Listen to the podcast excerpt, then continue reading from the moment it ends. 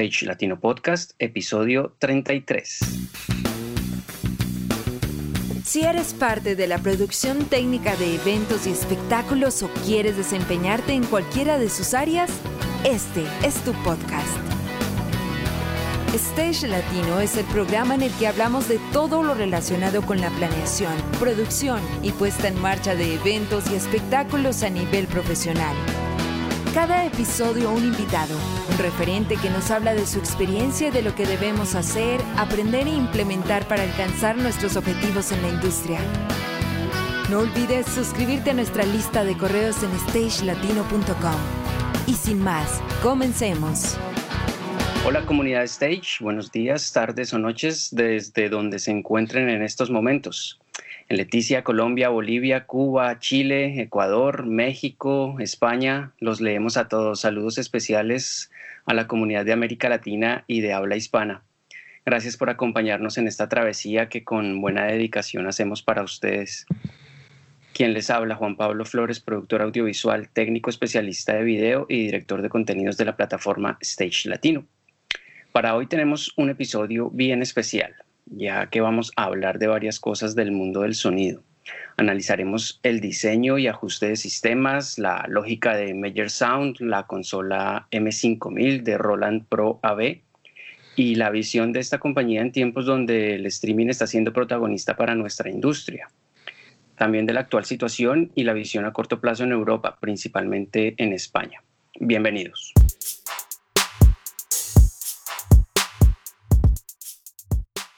El episodio de hoy será contado desde la visión y la experiencia de más de 15 años en el medio de los eventos de nuestro invitado.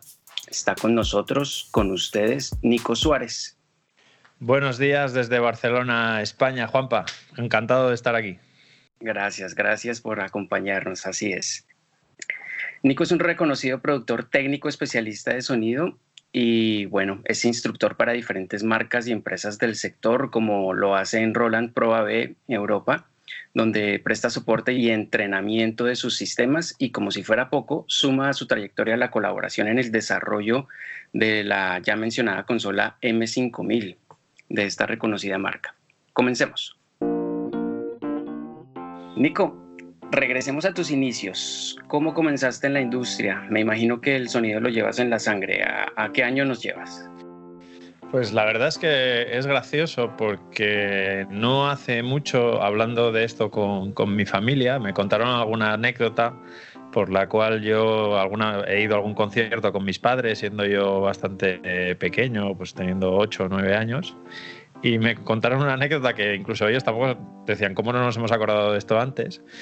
Que era que en algún concierto yo me pasé todo el concierto mirando solo al control, dándole la espalda al escenario, mientras mis padres estaban viendo el concierto y yo estaba atendiendo a los controles. Así que yo creo que un poco desde siempre yo recuerdo que, que, eso era un poco lo que me interesaba. Me interesaba más lo que estaba pasando en el control que lo que estaba pasando en el escenario. Me parecía muchísimo más espectacular.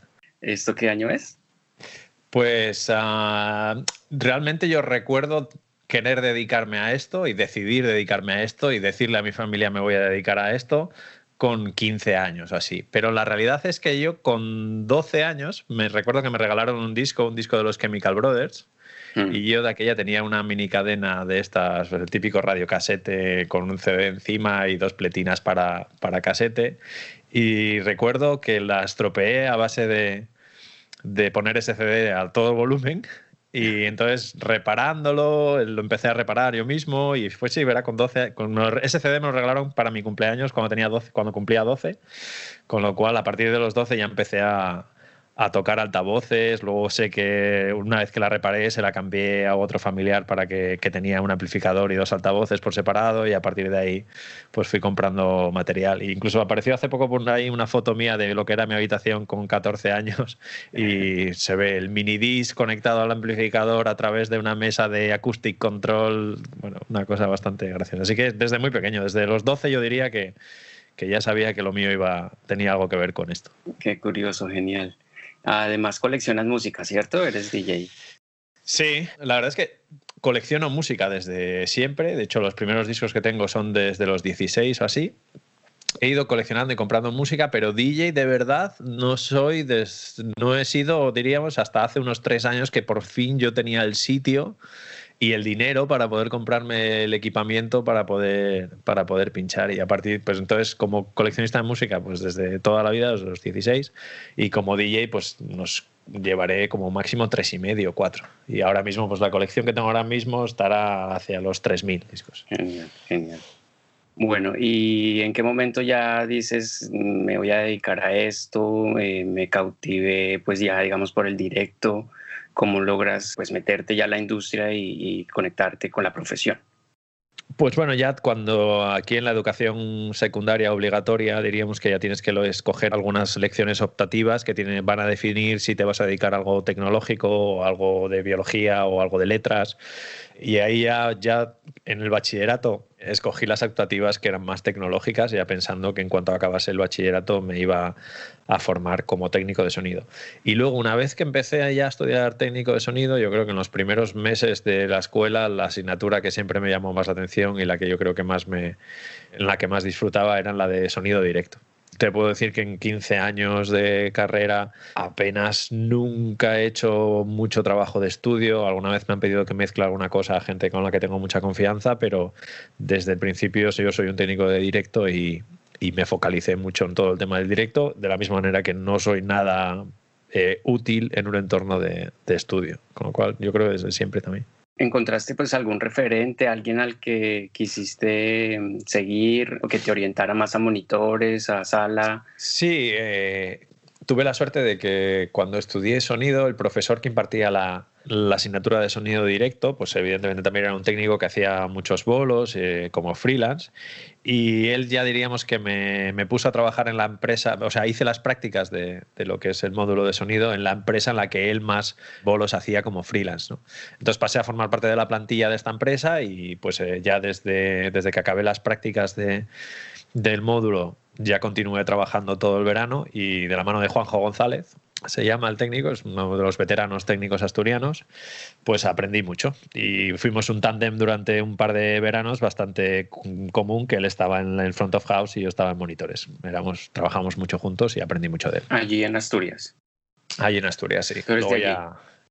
Sí, yo soy asturiano. Luego ya eh, era la época de, de los foros de audio. Yo recuerdo haber pasado horas todas las noches en los foros de audio y en Hispasonic, por ejemplo, tengo unos 3.000 mensajes. En Doctor Pro Audio debe tener otros 2.000 mensajes. Fue una época que, que pasé mucho en, en, los foros.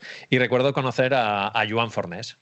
Joan mm. Fornés, que era uno de los uh, jefes técnicos de una empresa de, de, alquiler de equipo aquí en Barcelona, que entre otras cosas pues hacía eh, el sonar de día, que era una cosa que para mí era como un sueño hecho realidad.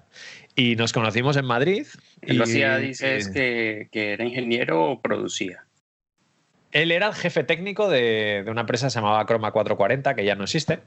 Mm. Y él era el jefe técnico, pero bueno, él además es un técnico muy reconocido de, artistas de mucho nivel aquí en España y aún todavía a día de hoy todavía trabajamos juntos en algunos festivales y vamos, de hecho, o sea, mantenemos el contacto todavía a día de hoy.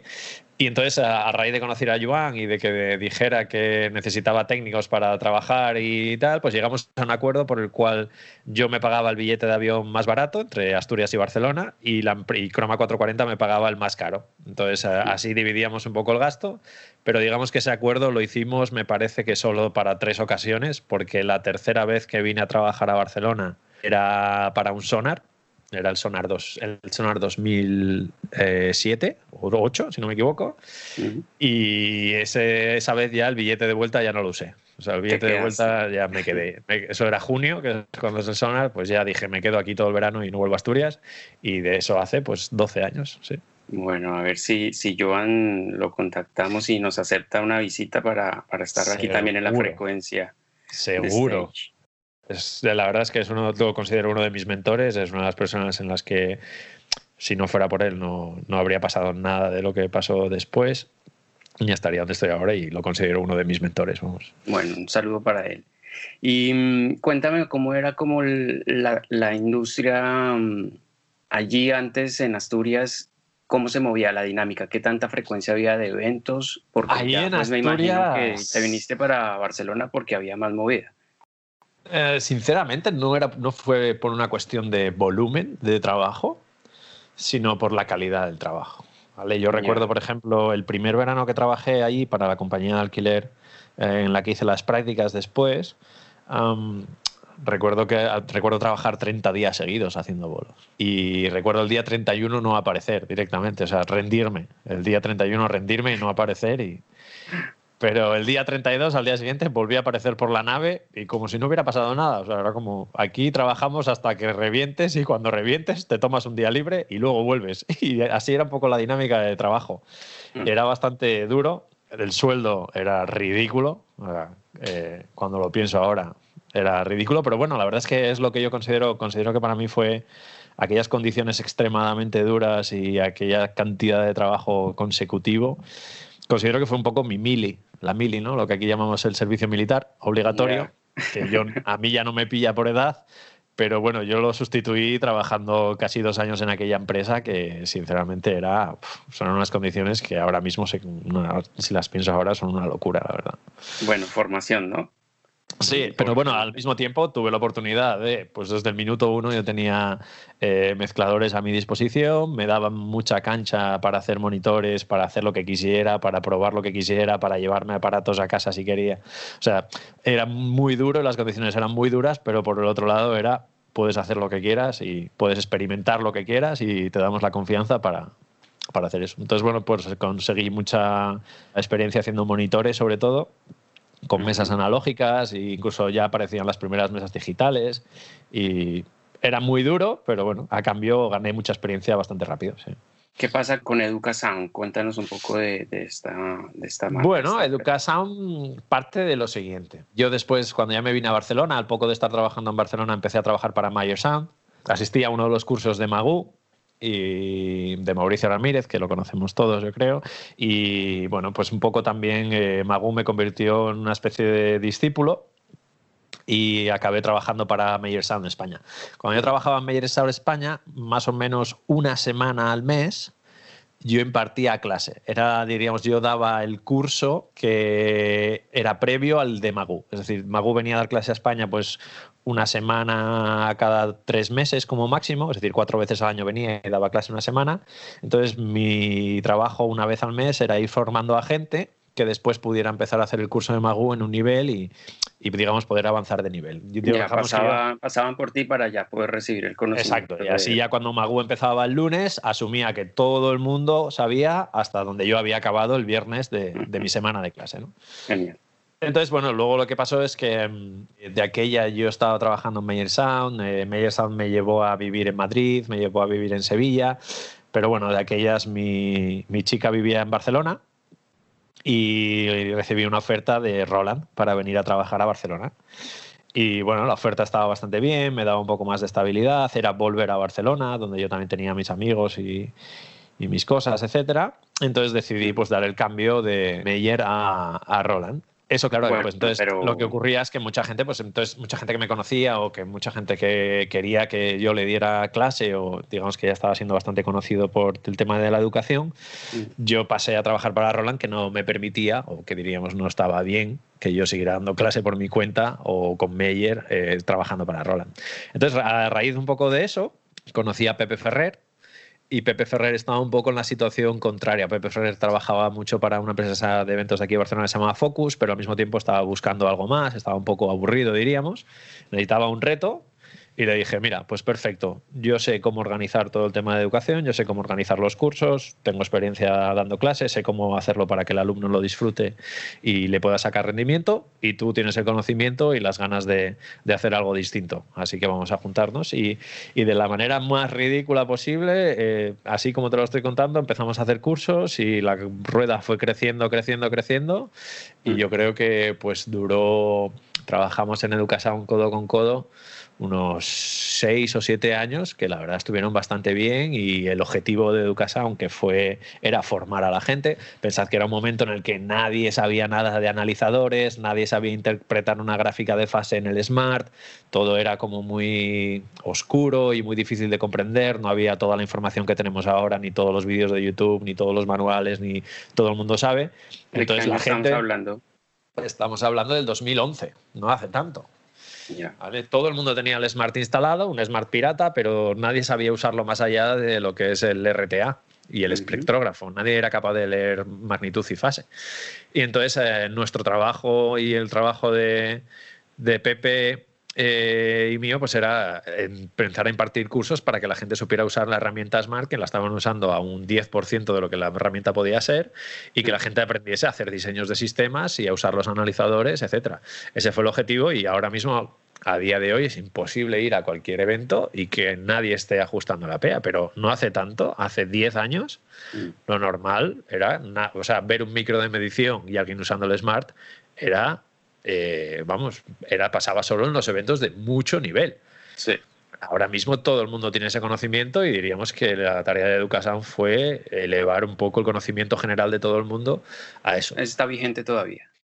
Bueno, ahora mismo diríamos que Pepe se puso, lo dividimos un poco en dos, porque a raíz de todos estos años Pepe fue eh, haciendo un programa que se llama el RITA, el RITA Analyzer, que es un programa que empezó siendo un software para educación pero que ya empezará a ser un software de análisis como podría ser el Smart o como podría ser SatLife o cualquier otro software de análisis.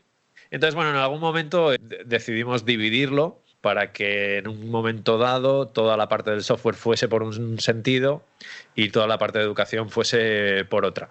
Pero la verdad es que luego por, yo también fui perdiendo tiempo, interés, el trabajo de Roland cada vez me fue absorbiendo más mm. y diríamos que la parte que se quedó un poco más funcionando es la parte de Global Pro Audio, Global Audio Solutions, que es la parte con la que se quedó Pepe, diríamos. Y ya está, pero sin tampoco, sin mucho drama. fue una cosa como muy natural, una transición que se quedó así y el objetivo de Educasound se cumplió, era que era un poco que todo el mundo supiera usar estas herramientas. Y ya está. Y ya está, ¿no? Mm los proyectos pues tienen su comienzo y, su final y ya te digo, fue una cosa muy natural y una transición muy... Mm, sí, muy natural. Es que muy natural, claro. Bueno, devolvámonos un poquito a, la época esta de, de Meyer Sound para que hablemos del lenguaje que utiliza esta marca. ¿Cuál es la lógica de Meyer? Si nos puedes ampliar un poco este espectro. Bueno, Meyer tiene una lógica pues la verdad es que yo que he trabajado para Meyer, puedo decir que es una marca que tiene, hace las cosas con cierto sentido y ah, se piensan las cosas mucho, sobre todo hablo más de lo que es la parte de desarrollo de productos y etcétera, se piensa todas las cosas muchas veces. Y hay varias cosas que a mí me enamoraron de la, de la época de, de Meyer, por ejemplo, una de las cosas su, su fuerte implicación en la educación eh, no solo en venderte unos altavoces y, me olvido de ti, sino que la gente que usa esos altavoces sepa sacarles el máximo rendimiento posible, aunque en realidad luego las cosas que ellos explican en la mayoría de sus cursos, vamos a decir que hay un 10% de información que es que útil si vas a usar Meyer, pero el 90% de la información que dan en los cursos es útil para cualquier marca y es para estamos estudiando física, que es común para todos.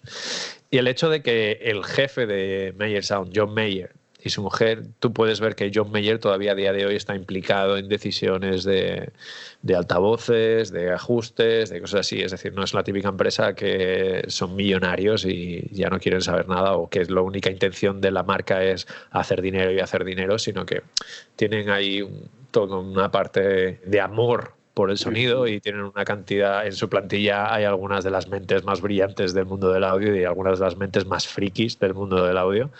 Y bueno, cuando yo trabajé en Meyer, la cosa que más me atrajo es pues tener a disposición de, a tener a mi disposición pues eh, muchas mentes y poder hacer preguntas a gente que, que, son considerados para mí dioses dentro de la industria y, y lo pude hacer. Y el, el, fuerte, si nos puedes explicar, igual tenemos una gran audiencia que está aprendiendo, que está conociendo, que está empezando y también la idea de, de abrir este espacio es como ilustrar a las personas que a lo mejor no conocen mucho el detalle. Si técnicamente nos puedes contar un poco de, de pronto como referencia haciendo un paralelo con otras marcas, ¿no? Eh, entonces, eh, básicamente hay tres, o en mi opinión, hay tres marcas de audio que son las que han permitido que la industria esté donde está ahora y que disfrutemos de los sistemas de altavoces que disfrutemos ahora. Y básicamente si investigas un poco todo el tema de patentes vas a ver que hay tres nombres que suenan muy a menudo. Uno es John Mayer de Mayer Sound, que ha hecho más, más de treinta y pico patentes, creo que ha hecho. Algunas son ridículas, no voy a engañar. Por ejemplo, tiene patentado que eh, los paneles con forma de rejilla, de panel de abeja eh, en los altavoces, eso está patentado. Una época que estaba patentada el altavoz trapezoidal, estaba patentado por Mayer. Pero bueno, es decir, hay algunas que son ridículas, pero hay dentro de treinta y pico hay cosas que se investigaron en su día que son muy, muy potentes. Entonces John Mayer está por un lado, por otro lado tenemos los franceses de Le Acoustic con Christian Hill a la cabeza, que también tiene un montón de, patentes y que a día de hoy es el que disfruta un poco de, del liderazgo, diríamos. Yo creo que casi más de la mitad de los eventos que se hacen en el mundo están siendo con L Acoustics. Y luego tenemos otra marca que se llama Adamson, unos canadienses, con un señor que se llama Brock Adamson, que además Brock Adamson tiene algunas patentes muy interesantes sobre lo que son guías de ondas isofásicas, que son las guías de ondas que se usan en offline array, y, luego el uso de materiales como el Kevlar para hacer altavoces y transductores. Entonces, estas tres marcas, Adamson, Bayer Sound y el Acoustic, sin ninguna duda para mí son las tres que realmente hicieron innovaciones durante muchos años para llegar a donde estamos ahora. Hay otras marcas que son muy relevantes en la industria, por ejemplo, Easter Acoustic Works, EAW, que es eh, la marca que originalmente era la, la dueña del Smart, aunque después luego se vendió. Pero diríamos que estos tres, estas tres marcas son las responsables de la mayoría de avances que, y siguen siendo a día de hoy, la mayoría de avances que hay en la industria. Qué buena ilustración tenemos ahí para entender un poco todas estas marcas que suenan tanto aquí en la industria. Bueno, y ahora hablemos de tu actualidad. Arriba el telón. Bueno, mi situación justo antes de todo el tema del virus, pues eh, yo diríamos tengo un trabajo que puedo decir es como de lunes a jueves, no es verdad, pero bueno, los días cambian, pero más o menos para que la gente me entienda, de lunes a jueves eh, trabajo para Roland haciendo soporte técnico y trainings eh, para Europa, Medio Oriente y África. Eso me llevaba, pues yo normalmente soy una persona que estaba cogiendo 100 aviones al año con lo cual todo el cambio del virus para mí estaba, está siendo bastante dramático, el cambio de vida es total, ¿vale? Y luego los fines de semana, pues eh, yo pues, tenía mis trabajos de freelance, que van desde operador de técnico de sonido hasta en algunos festivales estaba haciendo producción técnica. Y básicamente, pues eh, esas son mis dos vidas. Mi vida de Roland, de, más de lunes a jueves, más un poco con una, una, cosa un poco más corporativa, vamos a decir. Y luego, pues los fines de semana, mi cuestión más freelance, y bueno, con esas dos cosas me dividía. Ahora, pues toda la parte de freelance, evidentemente, pues se ha caído. Todos los festivales y todos los eventos en los que iba a trabajar, pues a, día de hoy están viendo cómo reinventarse. Pero la parte de Roland, lo bueno es, es que Roland tiene dos divisiones, tiene una división de audio y una división de vídeo. La división de vídeo antiguamente se llamaba Edirol. Edirol significa ediciones de Roland, pero bueno, hace unos años eh, decidieron que se juntasen las dos marcas, tanto Roland como, perdón, tanto audio como vídeo fuesen con la marca de Roland. Y la suerte que hemos tenido es que desde hace ya, desde el 2011, sacamos un primer producto que es para hacer streaming. Entonces, a día de hoy, eso ha pegado un boom enorme y nosotros incluso ahora mismo toda la producción de máquinas que estábamos haciendo para streaming está toda vendida y hay, hay lista de espera para recibir productos de streaming. Entonces yo ahora mismo los días me los paso en casa dando soporte a gente que sobre todo hay mucha gente que por primera vez tiene la necesidad o por primera vez quiere hacer streaming y no sabe cómo. Haciendo tu buen aporte del teletrabajo. Exacto, entonces yo desde casa pues hago un montón de formaciones, eh, también participo en un montón de eventos que los distribuidores de las marcas de, vídeo están haciendo para que sus usuarios al mismo tiempo ganen conocimiento sobre cómo es el tema del streaming, así que ahora mismo mi vida es el streaming desde que me levanto hasta que me acuesto y nada, ayudar a gente a hacer streaming. Bueno, vamos a abordar un poquito más en detalle ese tema, pero antes cuéntanos ese mundo de, la producción de festivales, ¿no? Porque también tú estás al frente o, bueno, si ya todo se retoma, que seguramente va a ser así, pero con otro tipo de cantidades en asistentes y, manejos de montaje y eso que ya iremos aprendiendo en el camino. Pero bueno, ¿cómo, cómo era tu proceso de productor de, festivales?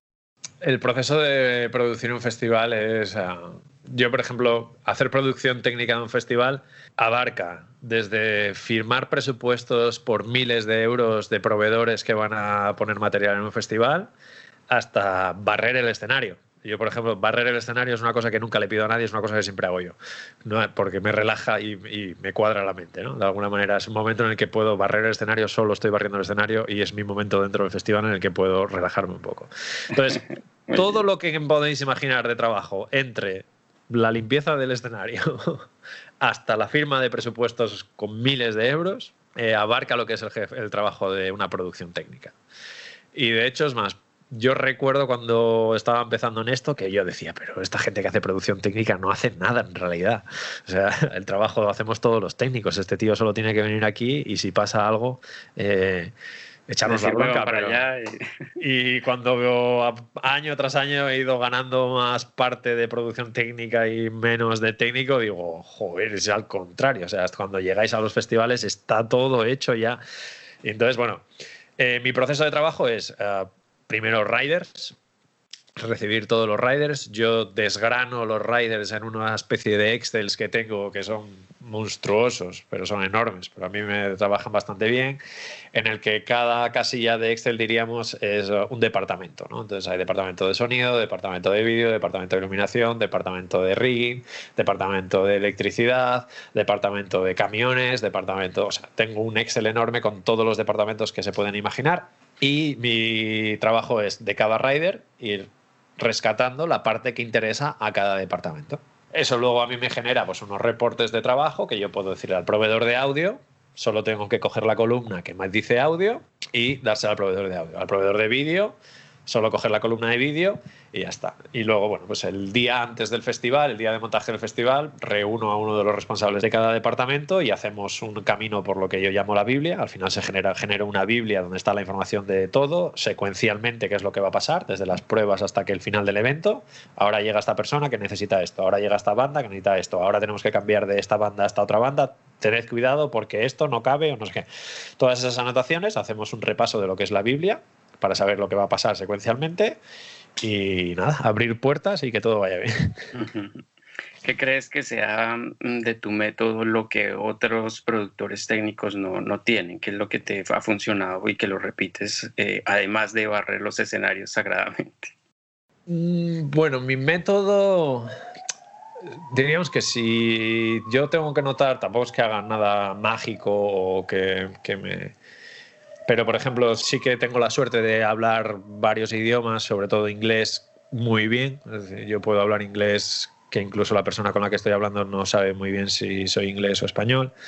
Y eso de alguna manera me da alguna ventaja a la hora de hablar con, con artistas internacionales, porque muchas veces tienen malas experiencias yendo a algunos sitios, cada vez menos, pero todavía hay sitios a los que van y la gente que está trabajando no se pueden comunicar muy bien. ¿vale? Entonces, entonces todo eso provoca cierta inseguridad en los artistas a la hora de decir, esta persona a la que le estoy pidiendo este cable, ¿me está entendiendo que este es el cable que quiero o está entendiendo otra cosa?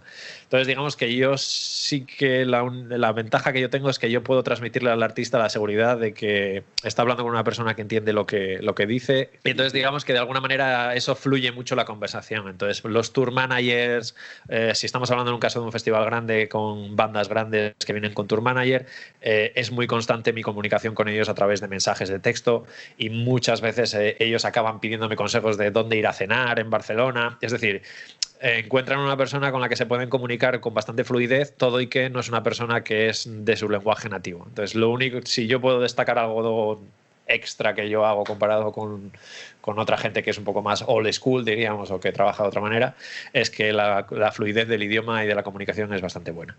Vamos, acabo, después de cada festival tengo un montón de amigos nuevos que son tour managers que, a los que les he solucionado cosas que van más allá de lo que sería un festival. Hasta dónde puedo ir a poner la lavadora, hasta qué playa me recomiendas para ir a comerme una paella, pues esas al final todo, nos acabamos haciendo un poco amigos. Y yo sé, sé que hay otra gente pues que es más de, eh, o mi propia experiencia yendo con otras bandas por ahí a tocar como técnico de banda, es que hay mucha gente que hace producción técnica que es como yo hago hasta aquí y no me preguntes una cosa más, porque si me preguntas dónde voy a comer, te voy a decir, eso no es mi trabajo. Hay gente que es un poco más, está un poco más a la defensiva en el tema de comunicación.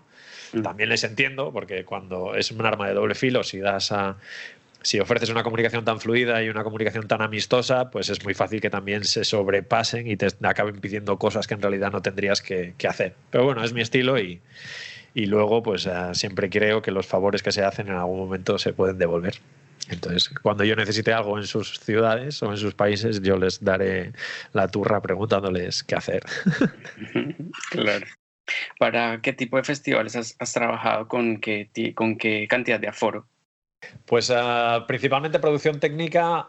Bueno, como técnico de sonido he, mostrado, he trabajado en todos los grandes de Barcelona, en el Primavera, en el Sonar, en el Cruilla, en el, en el BAM, en, las fiestas de la Merced de Barcelona, que yo creo que es uno de los que tiene más, más aforo en realidad, porque es gratuito. Y como producción técnica, básicamente hago tres cosas a lo largo del año. Uno es el Cruilla, que lo hago, diríamos, como discípulo de Joan Fornés. El jefe es eh, Joan Fornés, es el jefe técnico de todo el festival. Y a mí me encarga el escenario principal.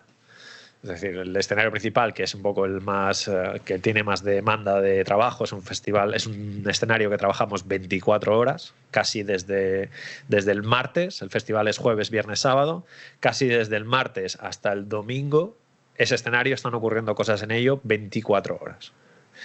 Eh, entonces, bueno, esa es mi responsabilidad y que todo vaya bien durante de martes a domingo es mi responsabilidad. Si tengo algún problema, evidentemente Joan me respalda o incluso yo estoy trabajando con las decisiones que ha tomado Joan previamente durante, durante el año. Ese es uno. Y el otro en el que trabajo es el LEF Festival, que es Laboratorio de Electrónica Visual, que tiene edición en Madrid y que tiene edición en Gijón, en, en Asturias, en mi región de origen.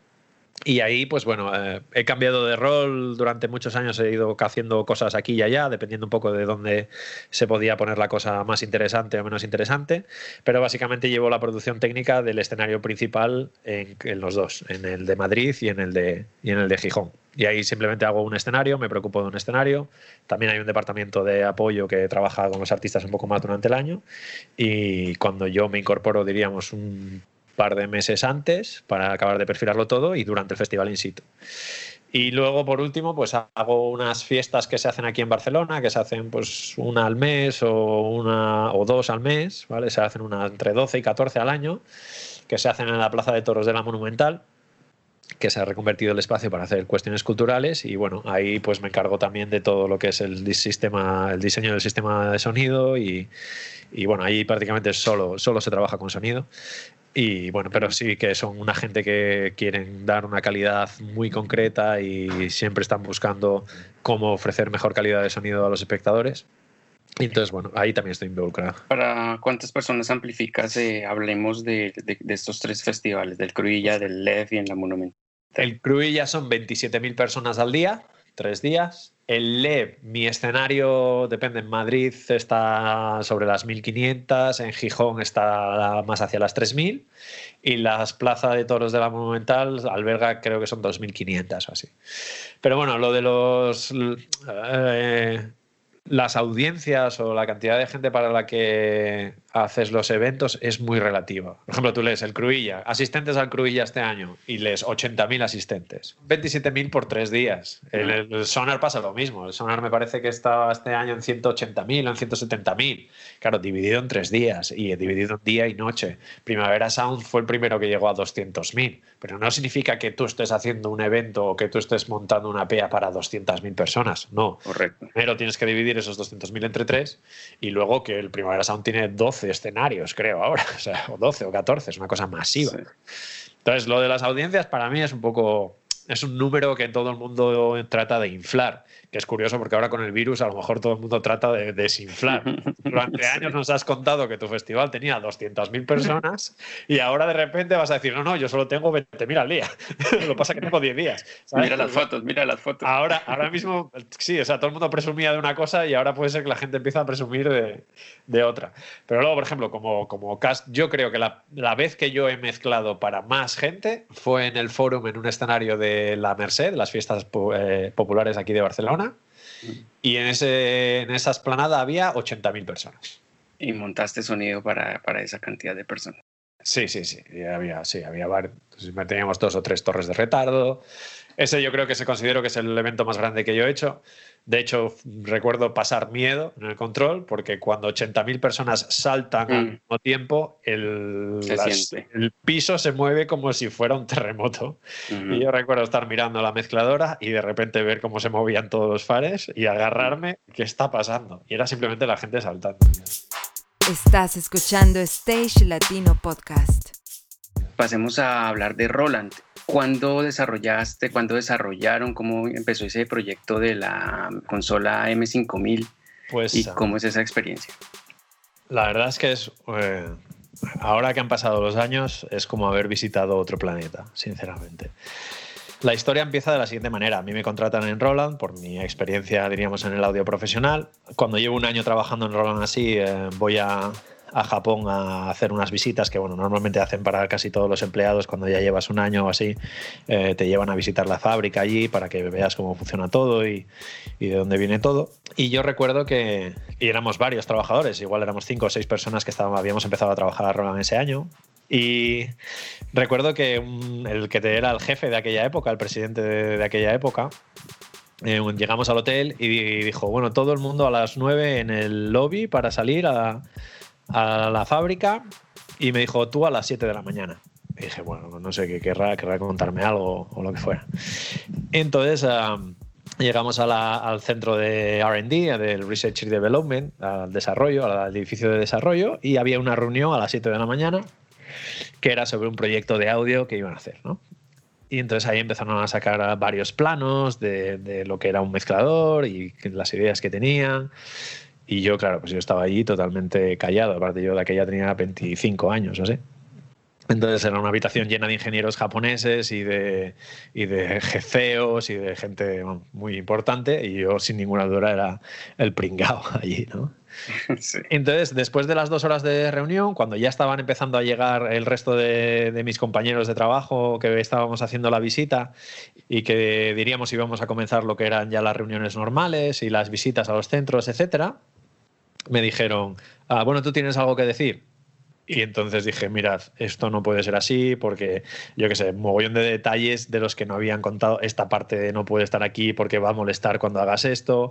Este multiconector es muy difícil de encontrar. Si se rompe en pleno eh, cargándolo del camión, luego encontrar un repuesto va a ser súper difícil y en plena gira no vamos a poder hacer. O sea, directamente... tu, punto de vista más como técnico. Les tiré el proyecto abajo en dos minutos sin parar. Y yo recuerdo que esta reunión era en la planta baja del edificio y el resto de mis compañeros ya estaban esperándonos en la segunda planta. Y recuerdo perfectamente ir subiendo por las escaleras de la planta 0 a la planta 2 y cuando pasé por la planta 1 se abrió una puerta, la puerta me cogió del brazo y se cerró la puerta y era como una zona que tenían que porque allí todos los proyectos en Roland son muy secretos la información se guarda mucho hay mucho eh, Roland es una multinacional que tiene 3.500 empleados y o controlas un poco la información o en el momento que lo sabe uno ya lo sabe todo el mundo. Entonces todos los proyectos se, se, trabajan como muy, muy secretos hasta que ya son públicos ¿no? y entonces me empezaron a sacar ideas y planos y cosas ahí y yo pasé todo el día ahí diciendo, mirad, esto sí, esto no, esto, esto puede estar bien, esto es mejor hacerlo así, tal, tal, tal. Entonces, ah, eso era septiembre, si no me equivoco, sí, eso es septiembre. Me volví para Barcelona y ya cuando volví a Barcelona ya se, diríamos que los japoneses empezaron con el papeleo, por decirlo de alguna manera, para incorporarme a mí dentro del proyecto en diciembre, la primera semana de eso era septiembre, la primera semana de septiembre, de diciembre ya viajé a Japón una semana. Eh, volví a viajar para Navidades, es decir, ya constantemente empecé a viajar a Japón, más o menos luego cogió una cadencia de que una vez cada tres meses, una semana cada tres meses, viajé a Japón mm. y, mi, y éramos 11 personas trabajando en el proyecto. De esas 11 personas eran 9 japoneses y un americano un americano que ya estaba a punto de jubilarse, el pobre, y yo. Y mi trabajo era el siguiente. Eh, Roland está. la parte de desarrollo de Roland está montada en dos niveles. Hay un nivel, lo que llaman de desarrollo de tecnología puro, en el que hay ingenieros que, por ejemplo, eh, cuando tú te compras un amplificador de guitarra de voz y tienes una reverb, pues hay un ingeniero que ha diseñado cómo simular una reverb dentro de, ese amplificador, ¿vale? Y luego hay otro nivel de desarrollo, otro tipo de personas que lo que hacen es cogen la tecnología que han hecho los primeros y se la ponen a productos, ¿vale? Entonces, en otras palabras, en aquel grupo de 11 personas que éramos, había gente que sabía mucho sobre DSPs, había gente que sabía mucho sobre efectos de audio, había gente que sabía mucho sobre protocolos de audio o cómo hacer un protocolo de audio, había gente que sabía mucho de, yo qué sé, de un montón de cosas, pero ninguno de ellos había hecho un bolo nunca. Es mm. decir, Roland tiene muchos especialistas en muchas cosas, pero no tenía un especial, ninguno de todos ellos era capaz. A veces cuando se lo explico a alguien que no es del mundillo, digo, si estuviéramos haciendo un coche, teníamos una persona que sabía mucho de ruedas, otros sabía mucho de volante, otros sabía mucho de limpia parabrisas, otros sabía mucho de tubos de escape, pero ninguno de ellos tiene carnet de conducir. ¿Vale? Entonces yo era un poco el que aportaba el carnet de conducir. Entonces, bueno, pues fue un proyecto impresionante. De hecho, bueno, cuando piensas en ello, cuando tú usas cualquier aparato del mundo profesional del audio o de las luces o de vídeo, eh, yo hasta ese momento ni siquiera me había parado a reparar de que hay alguna persona que ha, se ha tomado la molestia de pensar cómo sería la mejor manera de hacer esto. Es decir, es un trabajo que para mí había pasado totalmente desapercibido hasta ahora. Entonces, bueno, yo hice una cosa que es, eh, creé un poco de mi grupo de especialistas de confianza, con los que me iba reuniendo cada poco y yo les iba diciendo, oye, esto lo, voy, lo pienso hacer de esta manera, ¿a ti te gusta así? a lo mejor me decían, no, mira, a mí me gusta como lo hace Soundcraft, es la mejor haciendo ecualizadores gráficos, porque cuando uso la Soundcraft, los ecualizadores gráficos, y dije, ah, vale, vale. Luego, no, pues a mí me gusta como lo hace Digico, porque cuando lo hace Digico, entonces digamos que fui un poco con mi grupo de confianza, fui cogiendo las mejores ideas. Haciendo investigación. Y exacto, sí, me convertí en una Wikipedia de todos los mezcladores de audio. Tenía todos los softwares de edición de offline de, las, de los mezcladores en el ordenador. Y entonces cuando estaba en Japón y teníamos que afrontar, bueno, entonces, ¿cómo hacemos esta función? Yo directamente de memoria podía decirles, mira, Soundcraft lo hace así, Allen Heath lo hace así, Midas lo hace así, Digico lo hace así y tal. entonces, eh, para innovar un poco. Exacto, nosotros veíamos cómo porque incluso podrías entender por qué esto, ellos lo han hecho así, porque la decisión que tomaron anteriormente les obligó a hacerlo así, pero nosotros no tenemos ese problema con lo cual podemos hacerlo de esta otra manera que es más práctica. Y luego pues eh, investigué mucho y me formé mucho en cuestiones de diseño, de diseño industrial y de diseño eh, para objetos cotidianos, que se llama. Bueno, es que eres también muy aplicado con, con el estudio. Tienes eh, formación en desarrollo de productos electrónicos, ¿no? Sí, lo hice, de hecho, pero bueno, lo hice cuando acabé de técnico de sonido, como todavía no sabía muy bien si iba a encontrar trabajo, que luego afortunadamente encontré trabajo, pero directamente cuando acabé de hacer una cosa me matriculé en la siguiente, la siguiente era eh, desarrollo de productos electrónicos, que era un poco como que me interesaba también. Y durante un tiempo compaginé los estudios de desarrollo de productos electrónicos con el trabajo. Y luego cuando ya me vine a, Barcelona, eh, tuve que acabarlos de dejarlos. Entonces me, creo que me quedan un par de asignaturas por acabar de, de, desarrollo de productos electrónicos. Pero todo aquello también me ayudó mucho a la hora de desarrollar la M5000 y todo lo que luego investigué, yo que sé, cosas súper básicas como la regla de los dos clics. Ninguna función para mí, yo puse la regla de los dos, dos clics y ninguna función dentro de una mesa de audio profesional tiene que estar a más de dos clics. Es decir, con dos golpes de de pantalla o con el dedo en la pantalla en dos golpes, tengo que poder acceder a todo. Si está a tres clics o está a tres clics de distancia, tiene que ser algo que sea algo que no vas a necesitar nunca, algo de configuración de, yo qué sé, algo totalmente residual. Entonces, bueno, ¿Eso se aplica para todas las mesas?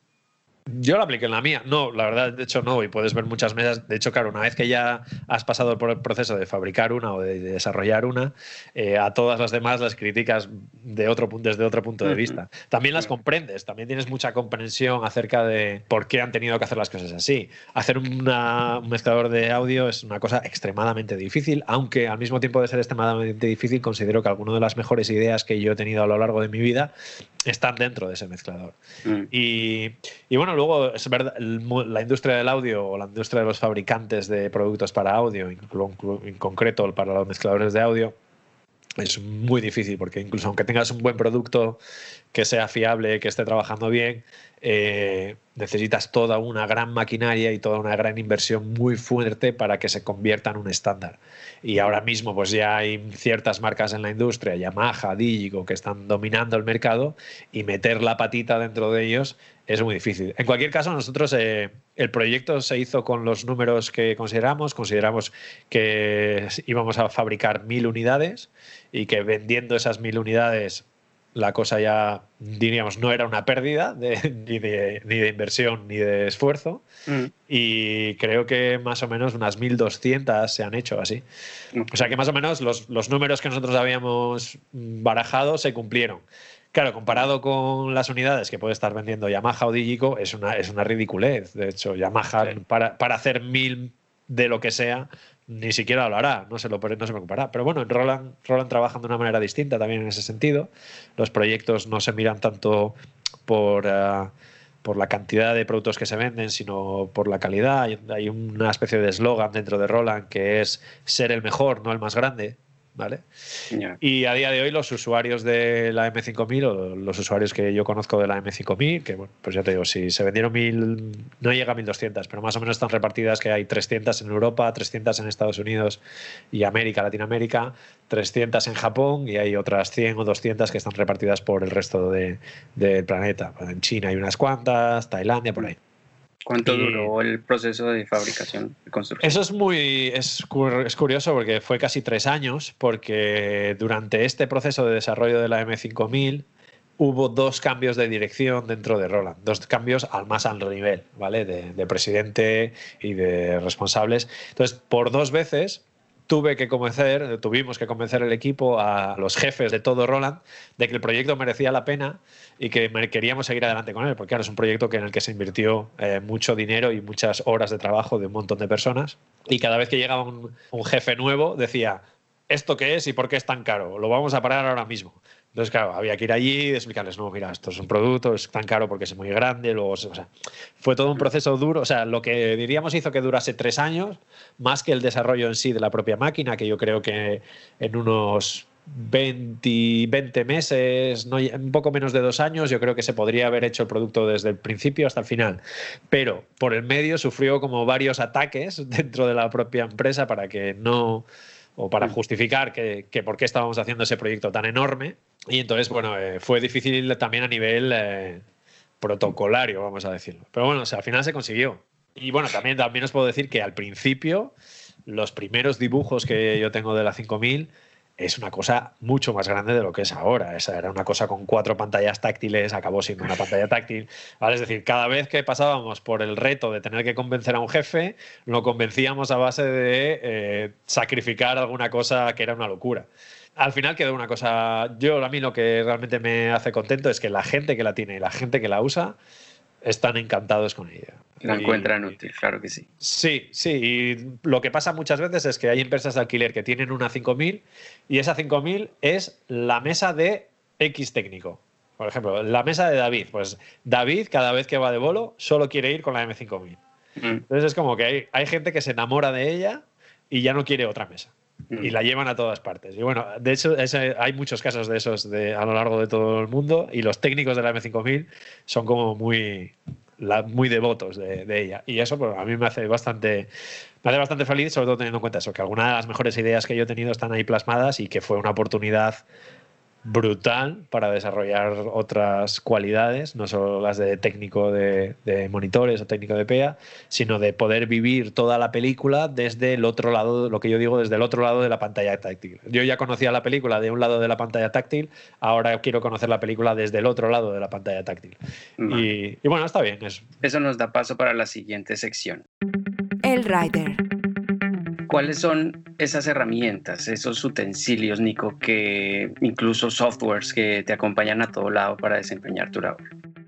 Bueno, cuando empecé a trabajar a Meyer Sound, eh, desde luego pues eh, me convertí, lo que Magu dice, en un eh, Jedi Master del Smart. En aquella época estaba saliendo el Smart 6 y el Smart 6 se convirtió en una extensión eh, de, mi mente.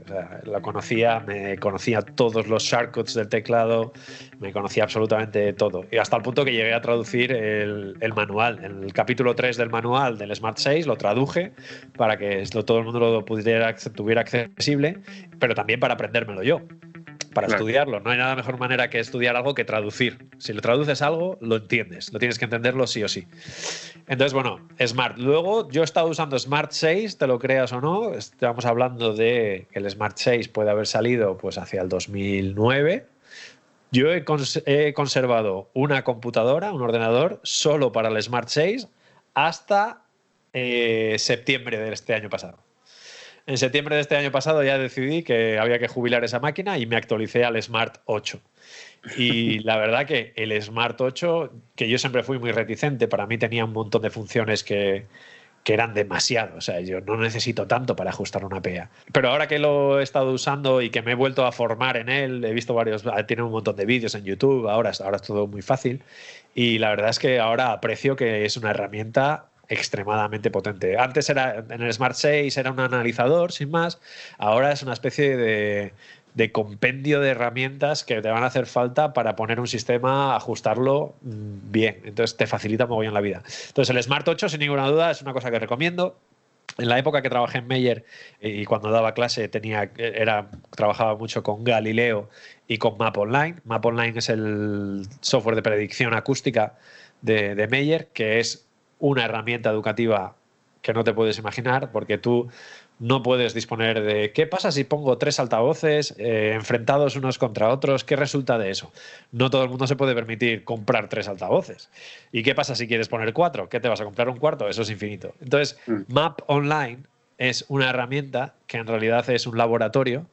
En realidad es una herramienta para hacer predicción y para saber cómo, cuánto equipo necesito para una sala determinada pero en realidad lo puedes usar a tu gusto como si fuera un laboratorio. ¿Qué pasa si junto este altavoz con este? Y puedes poner un micro de medición virtual que te va a dar una gráfica virtual y tú puedes hacer un montón de experimentos ahí. Arreglos de subgraves. ¿Cómo voy a colocar los subgraves? ¿O qué pasa si pongo un grave ahí? O lees una teoría de cómo se hace un subgrave cardioide. Pero para entenderla de verdad, abres el mapa online, pones uno al subgrave, luego pones otro, a uno le das delay. Es decir, para mí es un laboratorio impagable y es gratuito. Es decir, es el laboratorio al alcance de todo el mundo. Entonces, Map Online. Y luego también hay, pues, hay otras marcas que tienen otros, todo el mundo. El de Map Online yo creo que es el primero y es el que está más desarrollado y el que desde muy desde el principio ya, lo, ya se podía usar. Pero bueno, ahora el Sound Vision de Acoustic es un poco la misma historia. Yo creo que al Sound Vision le falta un poco toda la parte de, de colocar micrófonos por aquí y por allá y de ver gráficas un poco de manera más intuitiva. Pero bueno, cualquier software de predicción acústica para mí es una herramienta fundamental para formarse como, como técnico. No quiero dejar de mencionar, por ejemplo, yo soy una persona que trabaja muchísimo con pizarra. Yo tengo una pizarra en mi casa y la pizarra es un lugar sagrado. Todos los festivales pasan por la pizarra todos los bolos que hago pasan por la pizarra. Es decir, pienso mucho tiempo, no dedico tanto tiempo a la pantalla del ordenador como a lo mejor dedico a pensar mirando la pizarra con mis rotuladores de colores y luego cuando me siento en el ordenador simplemente traduzco lo que he pensado en la pizarra en el ordenador. Creo que muchas veces nos empeñamos en mirar la pantalla y eso de alguna manera limita la creatividad para hacer. El proyecto de la M5000 es un buen ejemplo. El proyecto, la M5000 ha pasado entera por la pizarra, por mi pizarra. E incluso te podría decir que, sin pizarra no habría hecho muchas de las cosas que he hecho. Hay vida más allá de los softwares y, cuando trabajas en un papel en blanco o en una pizarra, a veces eh, se te quitan muchas limitaciones que no sabías que tenía. El show debe continuar. Pues muy bien, seguimos y continuamos con esta entrevista. Nico, ya acercándonos hacia el final, ¿hay una situación que te haya llevado al límite o que no hayas podido controlar? ¿Qué anécdotas recuerdas que te hayan dejado un gran aprendizaje? Bueno, voy a empezar por la anécdota porque es una cosa que tengo, recuerdo con mucho cariño, que es ah, cuando ya empecé a trabajar en Meyer, creo que era noviembre del 2011, eh, Meyer trajo a Bob McCarthy, que es uno de los dioses y de los gurús del mundo del audio, eh, lo trajo a Madrid a dar un seminario. A ese seminario se apuntaron, pues yo creo que eran los 50 mejores técnicos de sonido de España en aquel momento. Estaban toda la gente a la que yo respetaba y todos los que algunos de ellos eran mis amigos y toda la gente de la que yo quería aprender. Y bueno, a mí se me encargó como trabajador de Meyer, pues montar un poco todas las máquinas que usa Bob. Bob usa un analizador que se llama SIM, que, que lo hizo él, el SIM Analyzer. Y bueno, pues hay unos cables un poco especiales que hay que conectar y eh, están hechos con un código de colores, es decir, el verde va con el verde, el morado va con el morado, una cosa extremadamente simple. Pero aquel día, por lo que fuese, yo no sé si es que estaba nervioso o algo así, y los, los conecté mal. Conecté el verde con el morado y el morado con el verde. Entonces Bob perdió cinco minutos en porque esto no funciona, porque esto no funciona. Entonces cuando vio que estaba mal conectado, eh. Bob empezó a decir, hay que ser estúpido porque mira que lo hemos hecho con un código de colores para que nadie sea capaz de equivocarse. El que haya conectado esto mal es que está muerto cerebralmente, literalmente dijo eso. Entonces yo me levanté y dije, pues he sido yo, lo siento. Que incluso él, a él le cambió la cara como diciendo, pensaba que no estaba en esta sala. O sea, ¿cómo es posible que entre los 50 mejores técnicos de España alguien conecte mal esto?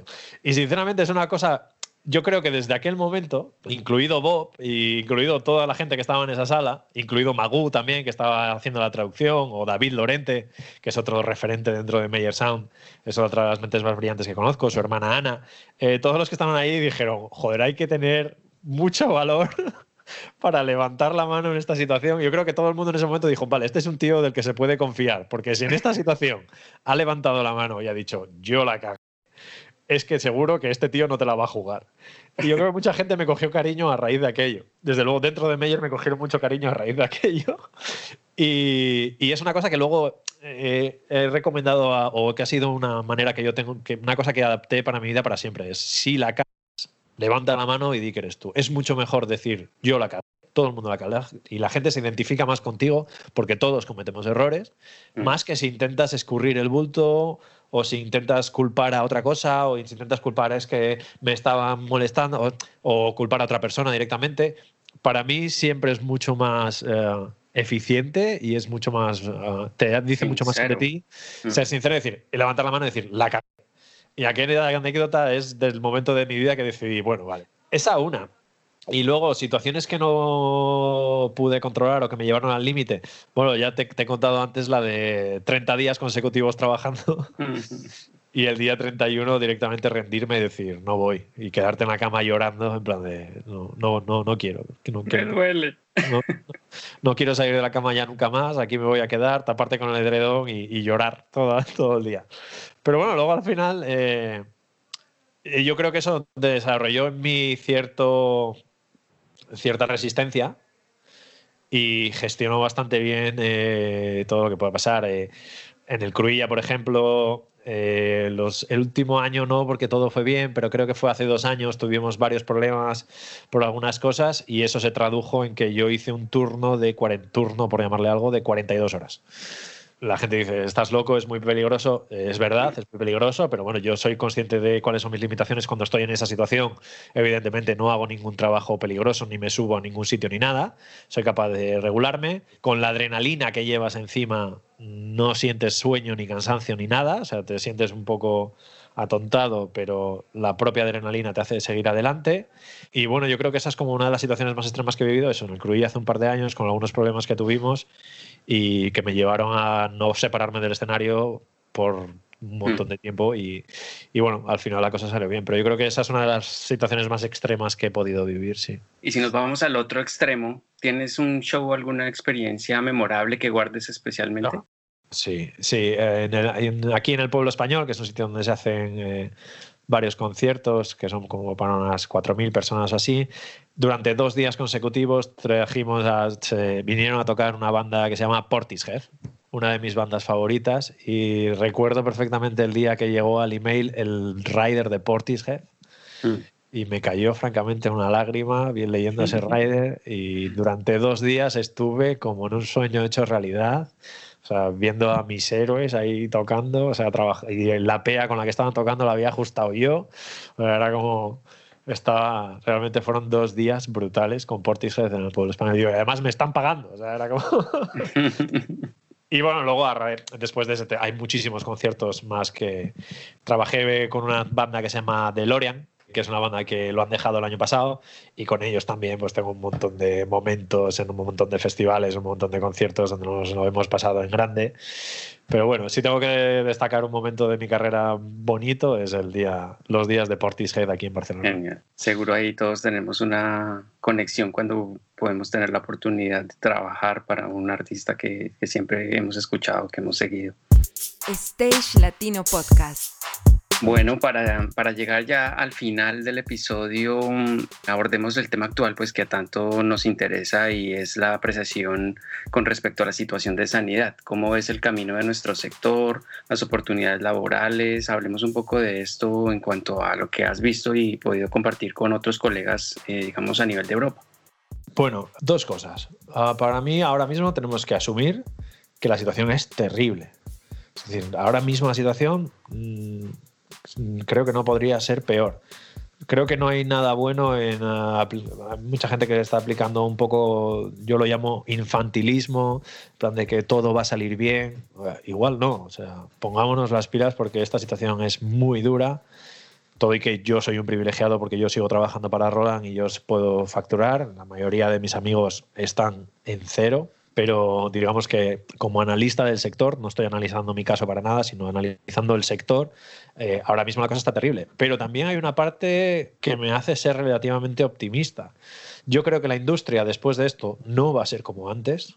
Es decir, tal y como estamos acostumbrados a trabajar, con el formato de festival con el que estamos acostumbrados a trabajar y con el formato de consumir música que estamos acostumbrados a trabajar, música en directo, eh, estamos acostumbrados, no creo que vaya a volver a ser como era antes. Pero eso no significa que nosotros vayamos a ser menos necesarios.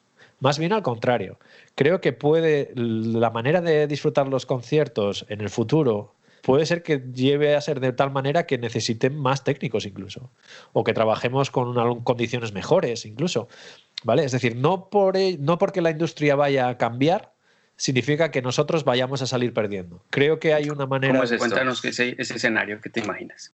Es que igual ni siquiera hay escenario, ¿sabes? Pero, por ejemplo, sé de bandas de música que están empezando en hacer un concierto al mes en diferentes localizaciones. Diferentes localizaciones no de diferentes ciudades, diferentes salas de conciertos, sino que hoy están en, en una montaña, mañana o el mes que viene están en una playa. Entonces, bueno, eso ya Oye, entonces si todas las bandas empiezan a tener la necesidad de compartir su música por streaming o como sea, para audiencias más pequeñas, pero con más regularidad, eso a nosotros no nos viene del todo mal. Mm. Quiero decir, es decir, ahora mismo nos la jugamos todo a los macrofestivales. Quizás no se pueden hacer macrofestivales, pero eso da lugar a mil mini giras. No sé si me explico. Es decir, sí, sí, sí. puede ser que el trabajo se multiplique, porque en realidad si la audiencia disminuye, que parece que es un poco lo más crítico que va a suceder, si la audiencia disminuye, quizá la cantidad se aumenta. Y si un concierto en lugar de hacerlo para mil personas, hay que hacerlo para mil personas y además hay que emitirlo por streaming, pues a lo mejor surgen nuevos puestos de trabajo y hacen falta más técnicos que antes y donde antes iban dos, ahora tiene que ir dos más una persona que se va a encargar del tema del streaming o de la grabación. Es decir, no porque haya nuevas medidas vamos a salir perdiendo. También pasa lo mismo, en Barcelona nos la jugamos a dos cosas. Nos la jugamos a los eventos corporativos y a los macrofestivales. Bueno, pues uh, quizás salen nuevas maneras o nuevas, eh, nuevos modelos de bolo, vamos a decirle de alguna manera, que mm. se complementan con estos dos. Ya no hay macrofestivales, pero hay un montón de cosas pequeñas de música. Ya no hay macroeventos corporativos, pero hay más reuniones de 10 personas que también necesitan un técnico. Por ser optimista, de hecho, o sea, lo que estoy diciendo es todo forma parte todo de de la situación virtual de que yo me puedo imaginar en mi cabeza. ¿eh? Eh, mm. pero, es decir, el hecho de que vaya a haber cambios en la industria no significa que nosotros vayamos a salir perdiendo. Eso es lo que, lo que, lo que creo o lo que puedo pensar. Luego a lo mejor puede ser que sí y que la mitad de los técnicos que nos dedicamos a esto tengamos que buscarnos otro trabajo. Pero ahora mismo, con la información que tenemos a día de hoy, puede ser que la cosa cambie y puede ser que nosotros salgamos incluso beneficiados. Toma nota. Antes de despedirme quisiera pedirte si tienes algún consejo, algún tip, alguna cosa más que quieras compartir. El micrófono es todo tuyo. Sí, los consejos que yo doy siempre suelen ser para la gente que está empezando, siempre son los mismos. Uno es, el trabajo, sobre todo el trabajo de técnico de sonido, es un trabajo que te puede hacer perderte mucho en lo que es la física. La física del sonido y la tecnología, física y tecnología, ¿no? Puede ser una, gran descripción de nuestro trabajo. Pero no podemos olvidarnos de la parte artística, ¿vale? No hay peor técnico del sonido que el que no escucha música, por ejemplo. Y a mí me da igual si eres muy bueno analizando con el Smart, si eres muy bueno eh, mezclando. Bueno, para ser bueno mezclando tienes que saber de música, ¿vale? Pero quiero decirte, no me vale de nada que seas bueno en la parte física y mecánica o tecnológica del trabajo si luego eh, no conoces nada de música. Y no, ya no digo de música en general, sino de más bien de música, de qué es lo que está sucediendo a nivel musical a tu alrededor. Para mí eso es algo importante que tienes que mantener vivo.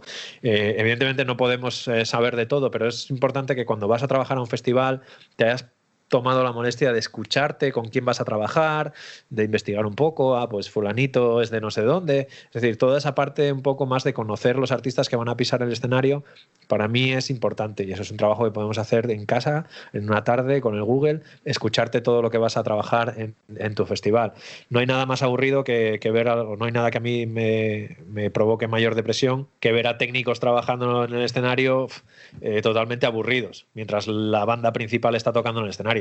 Puede ser que el estilo te guste o no, pero bueno, te puedes interesar un poco por ello y al final, pues oye, puede ser que no sea lo que tú escucharías en tu casa una tarde de domingo tranquilo, pero interésate un poco por ello e intenta ver el valor del arte y por qué la gente que está en el, en el suelo lo está disfrutando, ¿no? Intentar un poco entender eso. Yo creo que es importante que nos mantengamos la vena artística viva dentro de nuestro trabajo y no nos convirtamos en puros profesores de física y puros robots que operan máquinas. Consumir el mismo producto que han venido a consumir la gente que se está pagando su entrada, ¿no? Para, para poder entenderles un poco mejor y para poder respetarles un poco mejor, ¿vale? Perfecto. Bueno, Nico, pues muy bien. Me encantaría que siguiéramos charlando, pero eso, se nos acaba el tiempo que tenemos previsto, pues nuestros oyentes seguramente que también no disponen de todo el tiempo para seguir aquí, pero esto nos abre la mm, oportunidad y, y aprovecho la oportunidad para invitarte a que participes en otro, en otro podcast y podamos hablar de incluso puede ser de Roland y entrar un poco más a fondo con lo que está pasando. Fue un tema que de pronto se me escapa para este episodio, que es eh, todo lo que están haciendo con el tema del streaming y, los alcances, ya hablar puntualmente de alguna herramienta. Cuando queráis, totalmente dispuesto y será un placer. Perfecto. Pues Nico, muchísimas gracias. Recuérdanos tus redes, dónde podemos encontrarte, dónde podemos ver tus trabajos. Vale, pues uh, bueno, podéis entrar en mi página web, nicosuarez.es, y ahí directamente pues ya hay links a LinkedIn y a, todo lo que te está mi correo electrónico si alguien me quiere escribir. Si no es nico arroba nicosuarez.es, ¿vale? Pero a raíz de mi web llegarás un poco a todo. Entonces nos despedimos. Muchas gracias por escucharnos, por estar aquí conectados en la frecuencia de Stage Latino. Hasta la próxima.